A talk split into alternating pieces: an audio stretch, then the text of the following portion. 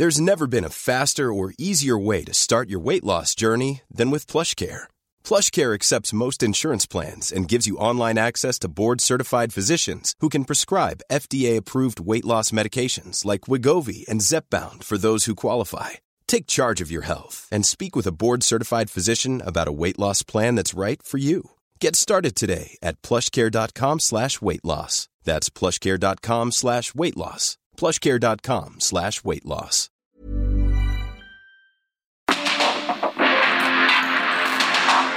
Porque el mundo actual no se entendería sin la economía, las finanzas y los negocios. Acompaña a Mario Maldonado, el columnista de negocios más joven y objetivo del periodismo financiero en su programa. Bitácora de negocios. Les traemos una oportunidad exclusiva. Dos unidades únicas en México de nivel 5 de blindaje. Llévate una Ford Expedition Limited 2022 o una Ford Expedition Max 2022. Entrega inmediata. Llámanos al 5521-284071 o visita nuestra agencia en Calzada de la Viga 1880, Mexicalcingo, Iztapalapa 09099 Ciudad de México. Solamente en Ford Calzada La Viga. Aprovecha. Way out in old Nevada, where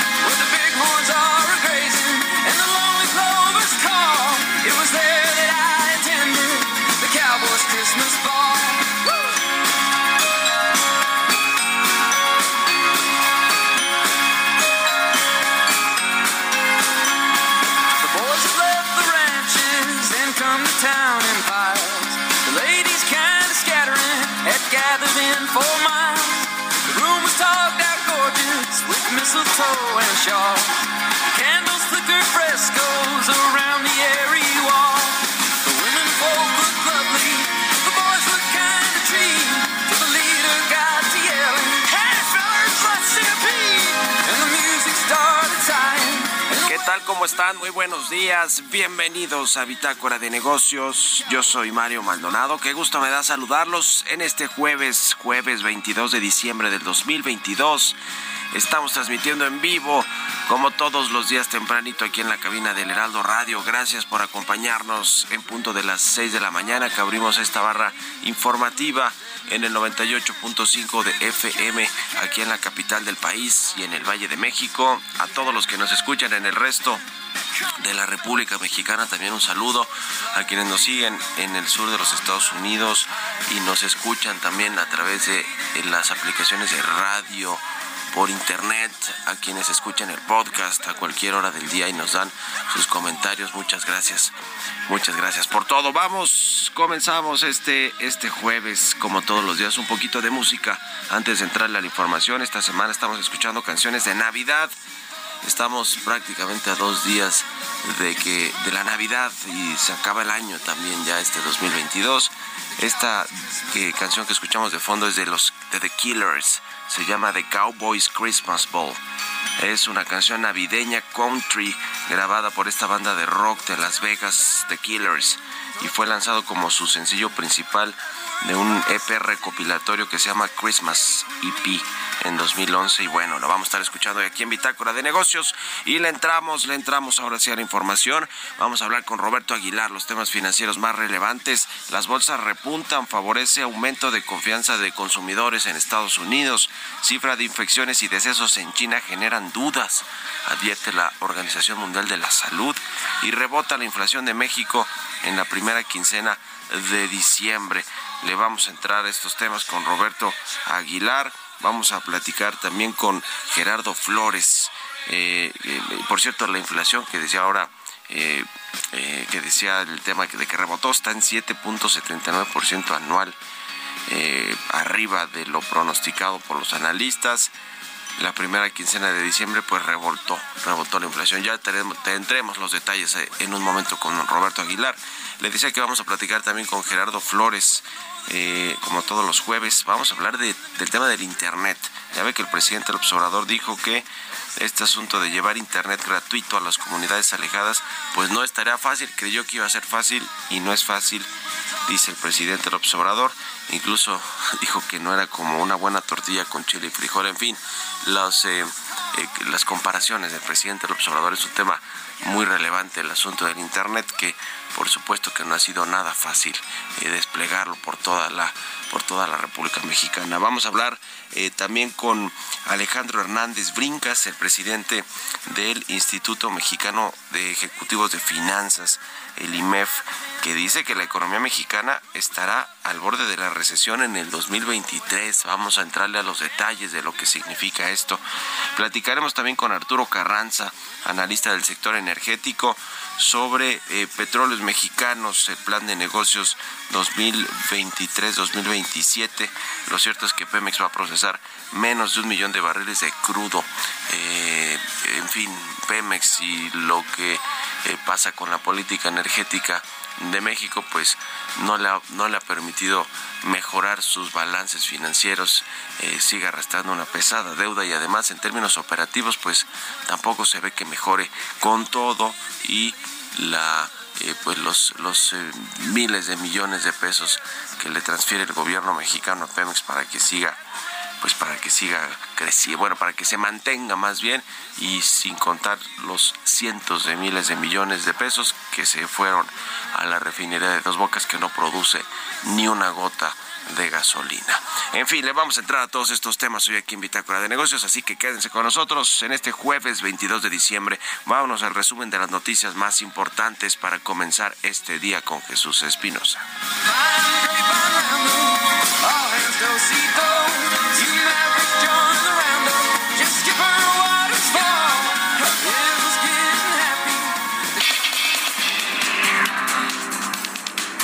Luego de la carta que 177 periodistas firmaron exigiendo terminar el hostigamiento del presidente Andrés Manuel López Obrador contra los comunicadores, así respondió este miércoles el Ejecutivo Federal en su conferencia mañanera. Y se sienten agredidos, ahí están los abajo firmantes, puro periodista del régimen, diciendo de que yo polarizo, no, politizo. Y lo voy a seguir haciendo en bien del pueblo porque es algo muy importante como para dejar este asunto de la información en manos del AMPA, del periodismo. El Consejo de Estabilidad del Sistema Financiero advirtió que las tasas de interés en el ámbito global permanecerán en niveles elevados por un periodo prolongado. Miguel Reyes Hernández, director de CFE Energía, afirmó que la Comisión Federal de Electricidad obtuvo ahorros y beneficios por más de 24.047 millones de dólares durante la actual administración debido a las acciones implementadas de sus filiales CFE Energía y CFE Internacional. Germán González, presidente de la Cámara Nacional de la Industria de Restaurantes y Alimentos Condimentados, aseguró que los negocios relacionados con los alimentos han tenido una recuperación paulatina después de la crisis económica relacionada con la pandemia y consideró que el sector restaurantero está cerca de regresar a la normalidad. En el marco de las acciones de modernización de la nueva línea 1, el ingeniero Guillermo Calderón, director general del Metro, recibió del Pleno del Instituto Federal de Telecomunicaciones un título de concesión para el uso y aprovechamiento de bandas de espectro radioeléctrico en estándar LTE, fundamental para el funcionamiento del sistema de control de trenes basado en telecomunicaciones.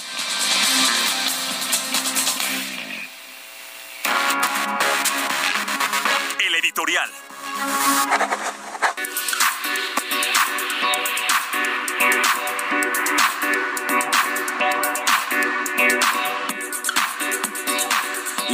Pues eh, ¿qué, qué cosa con lo que dice el presidente López Obrador, la respuesta del presidente López Obrador después de que sucedió este atentado en contra de Ciro Gómez Leiva y esta carta de casi 180 periodistas, entre los cuales obviamente me incluyo yo, y esta respuesta del presidente del AMPA, del periodismo, eh, periodistas de los regímenes pasados, qué terrible las palabras del presidente López Obrador. Lo van a perseguir estas palabras el resto de su administración y cuando sea expresidente de México, sin duda alguna, porque hacen mucho daño las palabras, sobre todo viniendo desde el presidente de la República, que además hace uso de los micrófonos que le da el Estado y con recursos públicos. Terrible, es la única, es la única palabra que se me viene a la mente cuando escucho al presidente del observador. Pero bueno, en otros temas, en otros temas importantes que tienen que ver con relevos eh, el próximo año, tan pronto como el 2 de enero, el de la Suprema Corte de Justicia de la Nación, que va a votar a, definir a un nuevo presidente o presidenta de la Suprema Corte de Justicia, que bueno, ya arreció la guerra las descalificaciones, los eh, trascendidos, la información en contra de, eh, en contra o a favor de quienes van, están buscando presidir esta Suprema Corte de Justicia. Está Yasmín Esquivel, que es la ministra de ahora sí que pues más pegada al régimen, como le llama el presidente del observador, eh, y Alfredo Gutiérrez Ortiz Mena, que es digamos el del otro bando, el de los eh, el de los que quieren que la corte siga siendo libre, e independiente, y están allí algunos caballos negros, ya veremos qué sucede. Y el otro asunto importantísimo es la disputa por la presidencia del Tribunal Federal de Justicia Administrativa que eh, pues en manos de este órgano jurisdiccional eh, está el tema de la política fiscal, el éxito o fracaso de la política fiscal, porque allí llegan todos los juicios en materia fiscal que pues eh, casi casi que le, le rozan el billón de pesos, así que 16 magistrados de la sala superior tendrán que eh, pues eh, revisar y serán clave para este asunto de el eh, cambio en la presidencia. Obviamente el gobierno también ha querido meterle ahí las manos y poner a, a su magistrada como nueva presidenta que se llama Natalia Telles. No funcionó y de hecho había una reforma para reformar todo este tribunal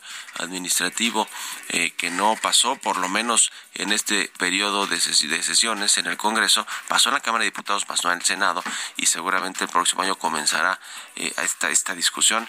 Es de primera importancia lo sucede con este tribunal administrativo que ve asuntos fiscales, de anticorrupción y algunos otros temas. Así que eh, dos decisiones importantes para el mismo día, además para el 2 de enero del próximo año, el del tribunal administrativo y el de la Suprema Corte de Justicia. Ya veremos qué pasa. ¿Ustedes, ustedes qué opinan? Escríbanme en Twitter, arroba Mario Mal y en la cuenta arroba Heraldo de México. Economía y mercados.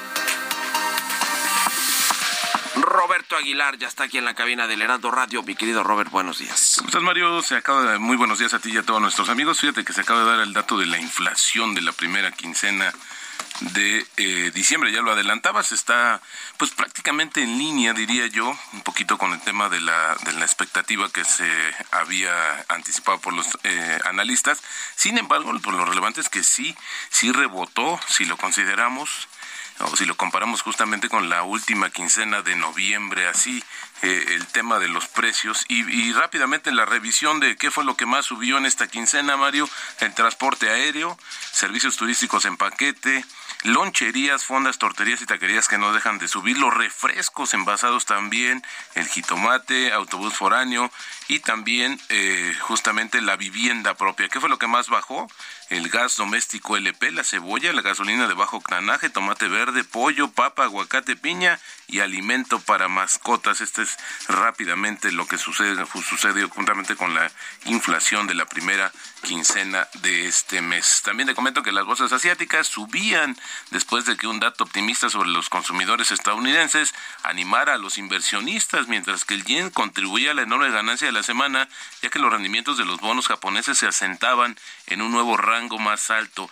En una lectura que sorprendió, la confianza de los consumidores de Estados Unidos subió en diciembre a su nivel más alto en ocho meses, mientras el mercado laboral se mantuvo fuerte. Las expectativas de inflación cayeron al nivel más bajo desde septiembre de 2021 gracias a la caída de los precios del gas.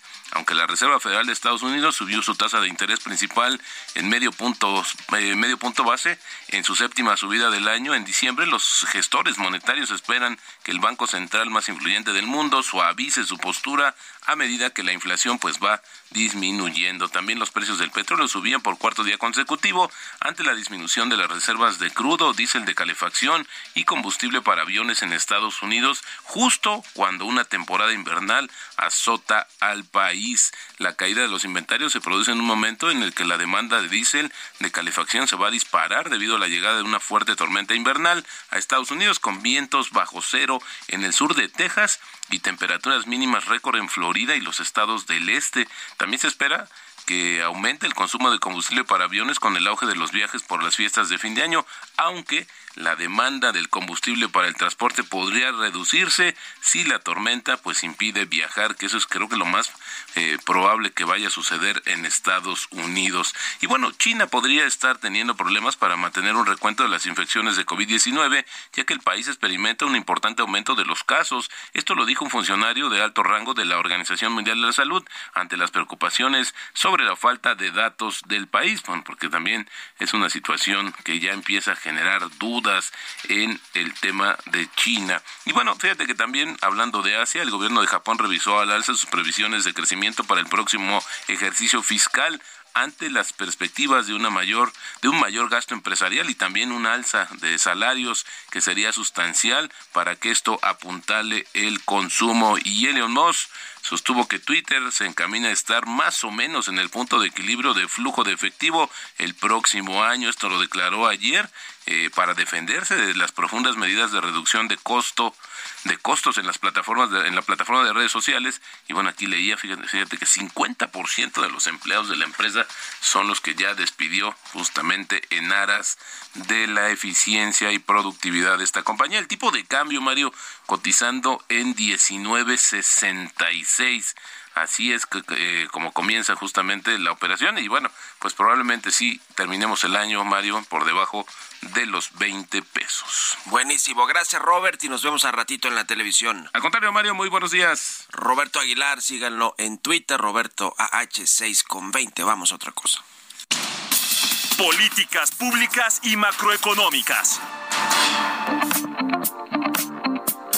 Como todos los jueves, ya está con nosotros Gerardo Flores, economista especializado en temas de análisis de políticas públicas. ¿Cómo estás, eh, Gerardo? Buenos días. Buenos días, Mario. Muy bien, muchas gracias. Un saludo para ti y todo el auditorio. Igualmente, Internet gratuito eh, es el coco, ha sido el coco de muchos de los gobiernos recientes. No ha sido diferente con Andrés Manuel López Obrador. De hecho, él pensó, dijo textualmente que era más fácil como una buena tortilla con chile y frijol llevar Internet a todo el mundo. Y bueno, pues eh, ya cayó en cuenta que no es así de fácil. Cuéntanos cómo ves este asunto y si se va a lograr eh, este tema que prometió el presidente de que al final del sexenio todo mundo va a tener internet en México? Eh, mira, yo te diría primero que nada, este, y, y habiendo visto la historia de los resultados que han eh, tenido a lo largo de este sexenio, pues no, no, no van a lograr la meta. Primero porque se tardaron mucho en, determinar cuál iba a ser la vía por la que iban a tratar de alcanzar esa esa meta que además hay que decir que el presidente ha ido o la va ajustando según el auditorio al que se dirige, eh, porque a veces ha hablado de que la meta es llevar Internet a todo el territorio eh, nacional, eh, incluso ha llegado a poner ejemplos de cómo hay, hay este, determinadas localidades o carreteras en las que no alcanza señal o servicio de algunos proveedores comerciales que ya conocemos. y pero en otras ocasiones ha hablado más bien de que el objetivo es llevar internet eh, gratuito, digamos, a plazas, a edificios públicos, a hospitales, escuelas, que es una política pues, que ya había implementado, por ejemplo, la administración anterior.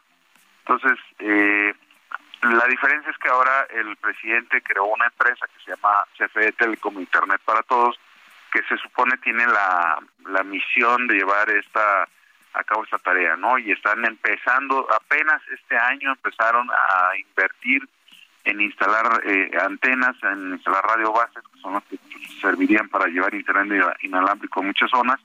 Pero, por ejemplo, el presidente habla de que van a, su meta es instalar 5.000 radiobases, lo cual es notoriamente insuficiente. Quienes saben del sector telecomunicación saben que para cubrir el país pues, se requieren muchísimo más antenas. Por ejemplo, Telcel eh, hoy en día tiene cerca de 20.000 radiobases en todo el país y ni siquiera así cubre el 100% del territorio, ¿no? Entonces es es evidente que pues que no se va a poder lograr la meta, lamentablemente eso es algo que no no debe celebrarse, eh, pero sí debe de hacerse notar que pues no han encontrado la forma número por un lado de, establecer cuál es su misión eh, clara y la otra pues de, determinar con claridad también cuál es la forma en lograr, para lograr esa meta, ¿no? Este también el gobierno le entró a apoyar a esta empresa Altan, que es la que lleva la red compartida, que pues entró en problemas financieros y que también el gobierno detectó, creo, o reconoció ya tardíamente que iba a ser un instrumento central para, para esta política. Eh, ni, ni CFE ni Altan van a poder ayudar al gobierno a, lograr la meta que el presidente que cambia cotidianamente. ¿no? Este rescate de Altán, eh, ¿cómo, lo, ¿cómo lo ves? ¿Finalmente va a contribuir a que pues haya esta mayor conectividad, mayor acceso a Internet o no? No, yo digo que no, la empresa no ha resuelto su problema de fondo eh, y tarde o temprano va a estar otra vez en una situación financiera eh, de estrechez eh, y su principal problema es que no ha logrado tener la masa suficiente de clientes que usen que usen esa red y al no tenerla pues se convierte en un problema eh, que se va eh, incrementando con el tiempo porque pues eh, esta empresa no está logrando sus metas y por lo tanto no va a lograr ser financieramente sólida, ¿no? Híjole, pues qué complicado, qué complicado y más con estos dichos del presidente López Obrador muy populares que, que bueno, pues eh, eh, en fin, eh, no, ha sido su gobierno uno de los que más haya, apostado por el tema del Internet, de las telecomunicaciones, ni nada que, nos lleve hacia la modernidad, ¿no? La ciencia, la tecnología, en fin, esa es la realidad de este sexenio. Gracias, Gerardo, un abrazo y buenos días. Buenos días, Mario. Y felices fiestas, que estés muy bien. Abrazo. Buenos días, vámonos a la pausa y regresamos.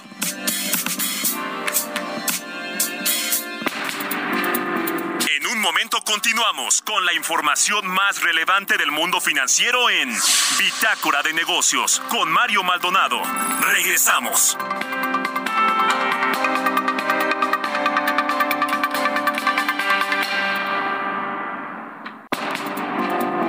Estamos de vuelta en Bitácora de Negocios con Mario Maldonado.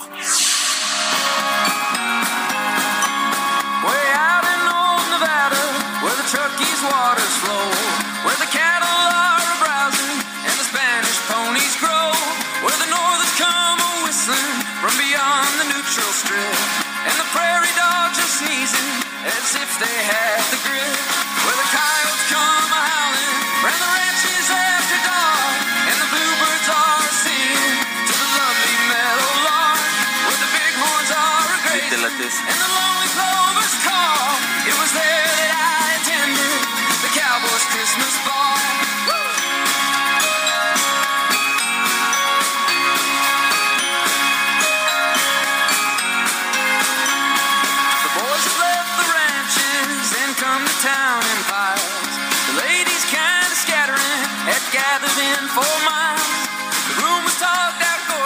de regreso aquí en Bitácora de Negocios. Son las 6 de la mañana con 31 minutos, tiempo del centro de México. Y regresamos escuchando esta canción de los Killers. Se llama The Cowboys Christmas Ball. Es una canción de esta banda de rock de Las Vegas de Killers. Eh, canción navideña. Esta semana estamos escuchando canciones navideñas.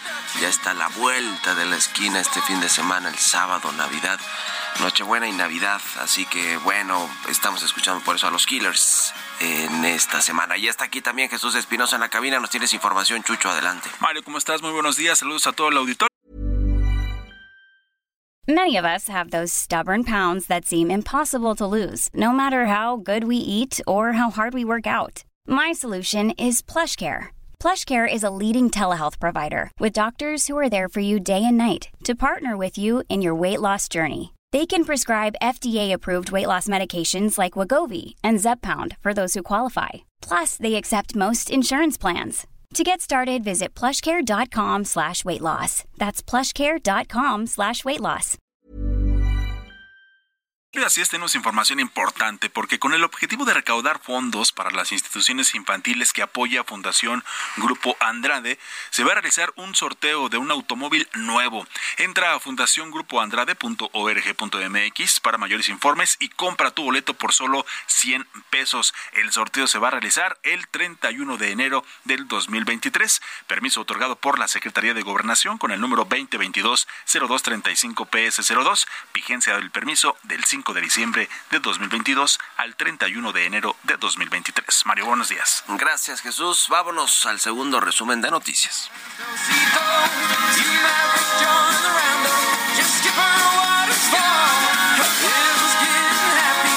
De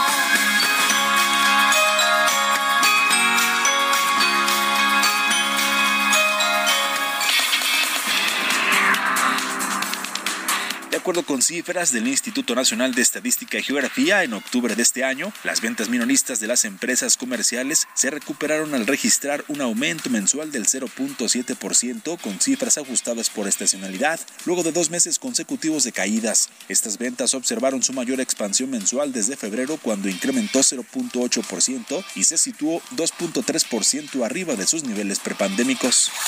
La Secretaría de Economía de Nuevo León sostuvo un encuentro con altos directivos de Aeroméxico en Madrid, donde se anunció que a partir del mes de junio del próximo año, la aerolínea tendrá un vuelo directo diario de Monterrey a Madrid.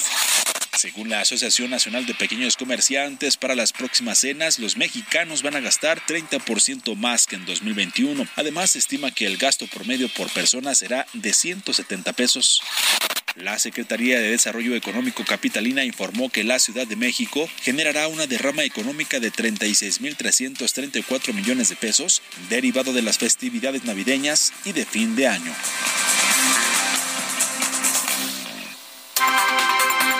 Entrevista.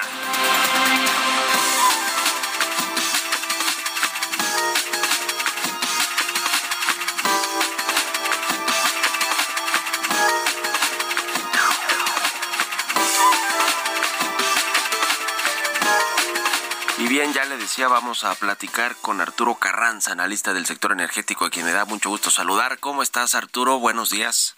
Hola Mario, buenos días, qué gusto saludarte. Igualmente, pues Petróleos Mexicanos, que publicó su plan de negocios 2023-2027 y entre otras cosas, pues se revela ahí su producción, su, su, su pro- producción proyectada, el tema de la refinería de dos bocas, eh, el procesamiento de, de, de cuántos eh, barriles diarios, dicen 995 mil barriles diarios en promedio en 2023. Eh, eh, digamos, con, con el inicio de las actividades de esta refinería, eh, obviamente. ¿Cómo ves en el tema de la producción, la refinación? Eh, ¿Qué te pareció el plan de Pemex 2023-2027? En términos generales, Mario, después de un análisis un poco apresurado, porque es un documento de más de 200 cuartillas, me quedo con la impresión de que Petróleos Mexicanos ha sufrido pérdidas recurrentes en los últimos años, salvo los últimos dos trimestres de este año que reportó eh, ganancias, pero retomó las pérdidas al tercer trimestre. Petróleos Mexicanos enfrenta una eh, situación financiera y operativa muy compleja. En este mismo sentido, Mario, me gustaría comentarles que la empresa no ha mostrado la, capac- la capacidad para generar el flujo de efectivo suficiente para financiar por cuenta propia su, su programa de inversión. Y esto, Mario, genera dudas este, muy grandes con respecto a su viabilidad.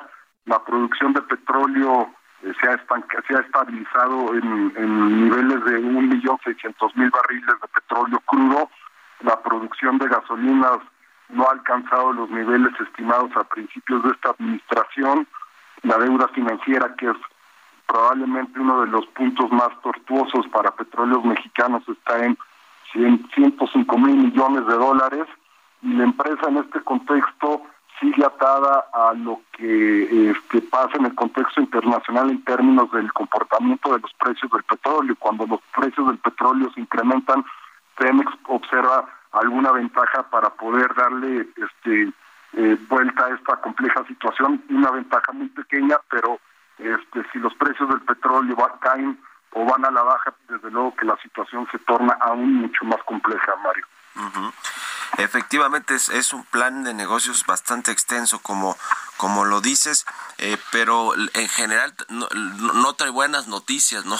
Es decir, Pemex no se ve que vaya a salir de este eh, círculo eh, vicioso que tiene en términos de que, bueno, pues eh, el, es, sigue siendo la caja chica del gobierno. Ahora sí, la caja chica antes era la caja grande porque producía más y tenía estos grandes yacimientos de, de producción de petróleo, también cuando los precios del petróleo estaban muchos más, mucho más altos. Pero ahora, eh, entre eso y entre que el gobierno, pues aún cuando le da privilegios o beneficios fiscales y también le transfiere dinero del presupuesto, etcétera, pues no se ve cómo pueda salir de este círculo, ¿no? Digo, ya dejar de ser la empresa más endeudada del mundo, la empresa petrolera, pues eso se ve también cuesta arriba, pero en general en términos operativos de, producción, de refinación, de todo esto, no se ve que, que, que haya un plan claro para sacarla de, de este círculo vicioso, digo yo. ¿Cómo ves tú?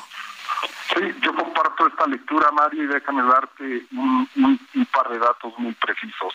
Eh, en el plan de negocios, la empresa reporta que las reservas probadas de petróleo crudo de Pemex han caído en, en 2022 con respecto a 2021, han caído de manera ligera, pero eh, uno de los indicadores más importantes de Pemex, dado que el negocio de, de producción es el más importante, tiene que ver con las reservas probadas. Y estas cayeron en el 2022 las reservas eh, 3P, que son las reservas de petróleo crudo que tienen mayor incertidumbre, pero que, que sirven para, para este, eh, formar un criterio de, largo plazo de, la viabilidad de la empresa, también han caído eh, eh, en, en, el 2022. Pemex reportó que las reservas 3P cayeron de, una manera importante en, con respecto al 2021 y esos no son buenos indicios.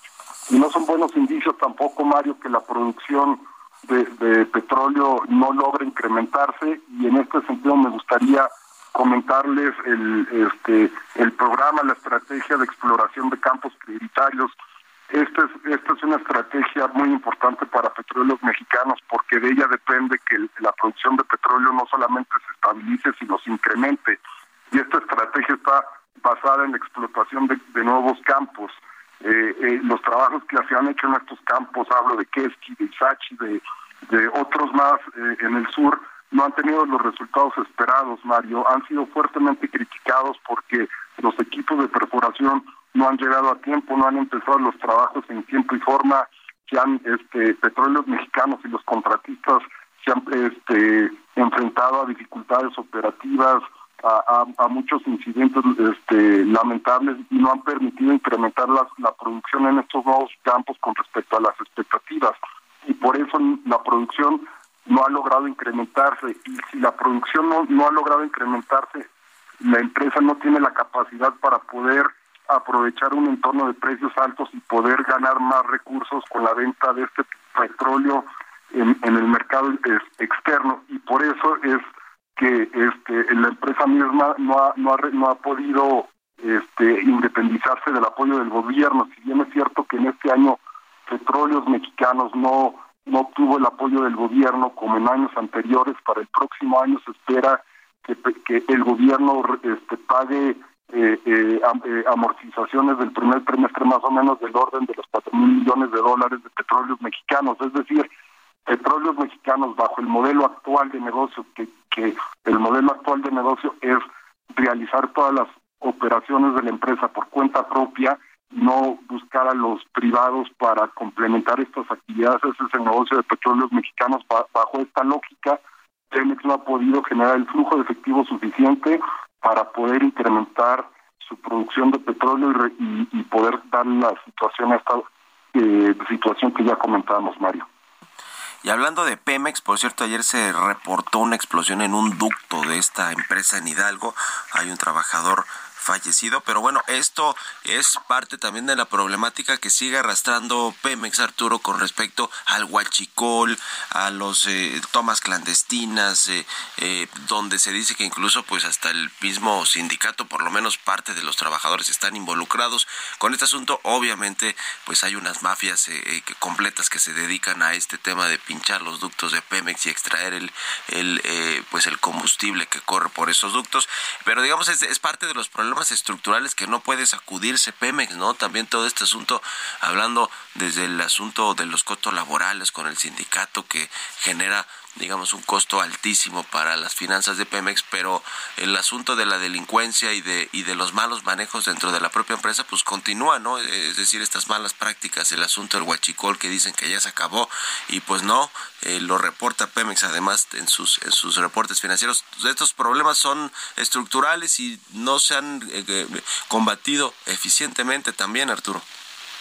Desde luego hay que recordar que la política energética actualmente busca fortalecer a petróleos mexicanos y para el gobierno esto se ha, esto ha significado en otorgarle mayores responsabilidades a la empresa, o sea, no solamente que se dedique al negocio de exploración y producción, donde puede ser razonablemente eficiente, sino también el gobierno le ha encargado otros negocios como repartir gas LP en algunas entidades, le ha encargado otros otros negocios que la empresa no puede hacerse cargo de una manera eficiente porque su situación financiera y operativa, insisto y lo destaco, es, es, es muy compleja. Entonces, cuando Petróleos Mexicanos cubre toda la cadena de valor de los hidrocarburos, lo hace en las situaciones actuales de una forma ineficiente y, sus operaciones están expuestas a que ocurran este tipo de incidentes que tú comentas, Mario. Creo que esto es lo que ha pasado en, en, en, los últimos dos años al menos, que Petróleos Mexicanos, en la medida en que tiene más responsabilidades, no ha logrado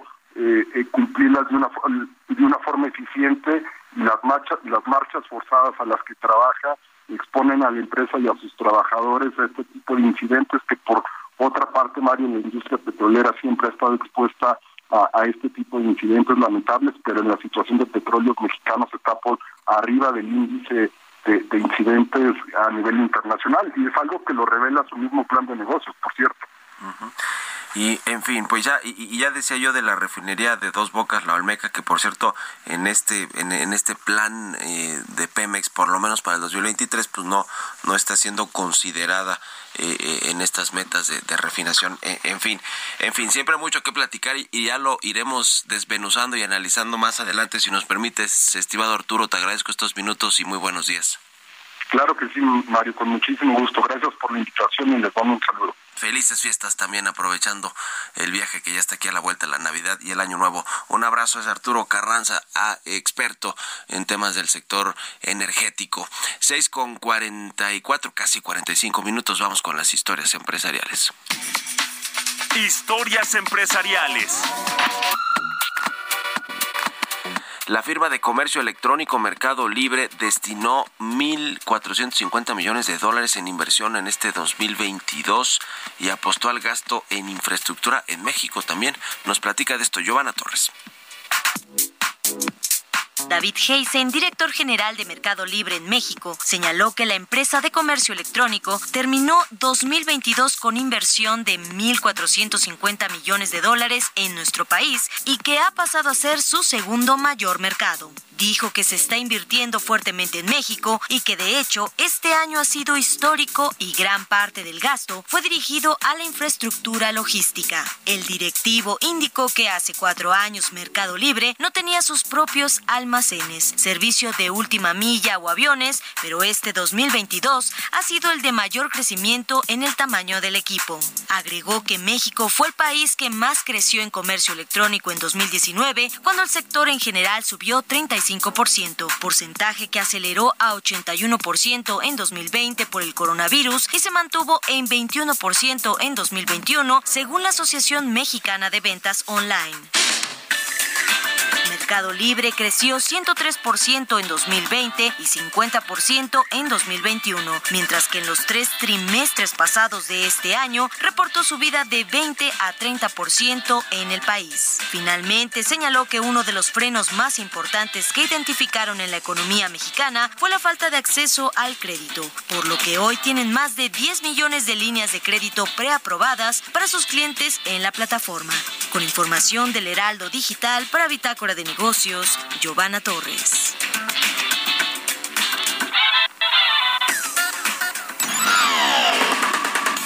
Mario Maldonado en Bitácora de Negocios.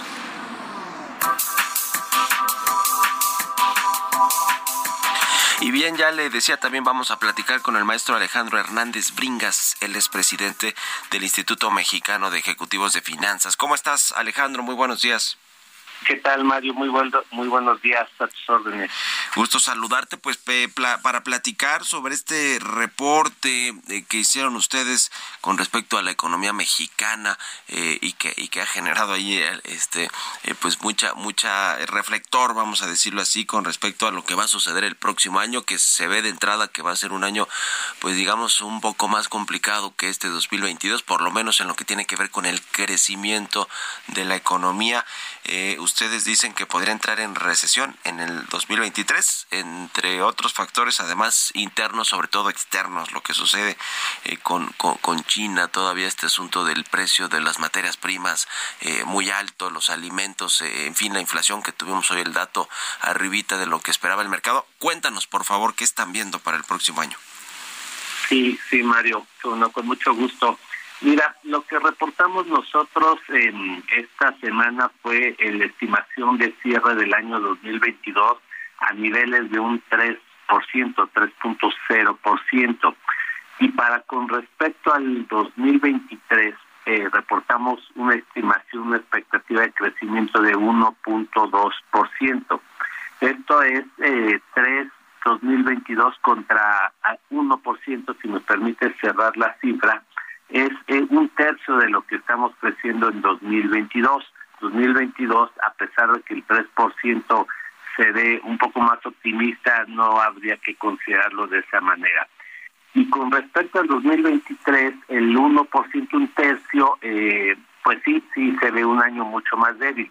A pregunta de alguno de los compañeros de la prensa, si este 1% no era endeble, no podía ser sujeto a que algún evento extraordinario importante, como por ejemplo un eh, rebrote en China del COVID, como parece que está sucediendo en estos días, eh, y eso pudiera llevar a un crecimiento negativo, nuestra respuesta fue sí, efectivamente, 1% no es tan grande el número como para que enfrentándolo con alguna situación extraordinaria como puede ser el rebrote del COVID ahora que están eh, abriendo eh, la movilidad en China u otros factores o sumado otros factores como el problema geopolítico en Europa de la guerra Rusia-Ucrania eh, eh, y alguna otra eventualidad grande tenemos las altas tasas de interés en la mayor parte de, los países de importantes del mundo. Entonces estas situaciones sí, por supuesto, pudieran llevar ese 1% que estamos estimando, 1.2% para 2023, eh, creemos que pudiera verse reducido eh, en forma sensible, incluso llevarlo a un crecimiento, un decrecimiento o crecimiento negativo para el 2023. Este asunto de la posible recesión en la que podría caer México el próximo año tiene que ver directamente con Estados Unidos. Estados Unidos ha sido un factor muy importante para nuestro país, a pesar de, de algunas eh, situaciones en, la economía mexicana que vinieron a ayudar mucho a la economía eh, nacional. Eh, por ejemplo, crecieron las exportaciones de México hacia Estados Unidos, dado el alto costo de la logística de exportaciones desde China hacia los Estados Unidos, eh, y el conflicto eh, comercial entre Estados Unidos y China eh, vinieron a provocar que México tuviera un papel muy importante con respecto al eh, suministro de insumos eh, desde nuestro país y eso eh, hizo que se impulsaran las exportaciones. Por otro lado, eh, la inversión extranjera, al entender esto y dado nuestra importante cercanía con los Estados Unidos, frontera con frontera, tuvimos inversión extranjera directa para eh, eh, invertir en plantas que a su vez pudieran eh, producir insumos eh, que sirvieran al comercio de los Estados Unidos. por otro lado, dado el crecimiento que se tuvo en Estados Unidos, ese crecimiento constante importante, las remesas de a nuestro país también crecieron y esto hizo que además de que esta entrada de capitales de manera muy importante para México eh, a las familias mexicanas que le llegaron a su vez incrementaran el consumo nacional. Eh, estos factores fueron muy importantes para la economía mexicana en el año 2022 para el 2023 se está estimando que la economía norteamericana crezca entre 1 y 1.5%, incluso se prevé una pequeña recesión en los Estados Unidos. Y eso significaría que aspectos como los que te acabo de comentar, para que fueron muy importantes para 2022, no lo fueran ya para 2023, al menos en esa magnitud estaríamos pensando que a esto se deberá de sumar que el costo logístico de las exportaciones desde China ya viene eh, aminorando, ya no, ya ese efecto de incremento de los costos ha sido menor, entonces eh, empresas norteamericanas vuelven a voltear a ver a las empresas proveedoras eh, asiáticas chinas y eso le quita eh, competitividad a, las empresas mexicanas. Eh, también el conflicto comercial con China parece que, viene a menos y, de nuevo nos vuelve a quitar competitividad, oportunidad para las empresas mexicanas. Eh, dado este menor crecimiento que se estima en 2023 para el mercado norteamericano, los requerimientos de insumos son menores eh, eso también nos quita la oportunidad de exportaciones desde México hacia los Estados Unidos. Las cadenas de suministro que tanto nos eh, perjudicaron en el 2022 también se arregla poco a poco, pero se viene arreglando y también nos quita esa oportunidad de, proveer suministros a, los Estados Unidos, eh, disminuye la oportunidad del nearshoring y, viene esto a perjudicarnos de alguna manera. Entonces, este decrecimiento, desaceleración de la economía norteamericana también viene a, eh, a estimar que para el efecto de la economía mexicana sea importante y a su vez haga que nuestra economía crezca en menor medida. Por allá está el tema muy importante, las eh, posible inicio del panel de controversias del TEMEC, que en caso de, tener un fallo desfavorable para México implicaría eh, posiblemente la imposición de aranceles. Ahí sí, ahí sí sería ya un tema de preocupación completamente todo lo que tiene que ver nuestro comercio bilateral con Estados Unidos. Se, se, acabó el tiempo, pero estamos en contacto y te agradezco estos minutos, Alejandro Hernández, presidente del IMEF. Muchas gracias y buenos días. Buenos días, con mucho gusto. Hasta luego. muy bien, hasta luego. Con esto nos despedimos. Gracias a todos ustedes por habernos acompañado este jueves aquí en Bitácora de Negocios. Se quedan en estas frecuencias del Heraldo Radio con Sergio Sarmiento y Lupita Juárez. Nosotros nos vamos a la televisión, al canal 8 de la televisión abierta, a las noticias de la mañana y nos escuchamos aquí mañana tempranito a las 6. Muy buenos días.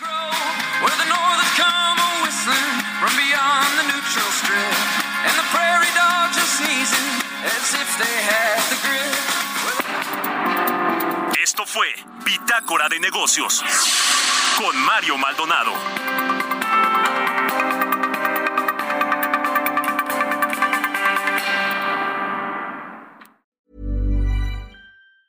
Mom deserves the best, and there's no better place to shop for Mother's Day than Whole Foods Market. They're your destination for unbeatable savings, from premium gifts to show-stopping flowers and irresistible desserts. Start by saving 33% with Prime on all body care and candles. Then get a 15-stem bunch of tulips for just $9.99 each with Prime. Round out Mom's menu with festive rosé, irresistible berry chantilly cake, and more special treats. Come celebrate Mother's Day at Whole Foods Market.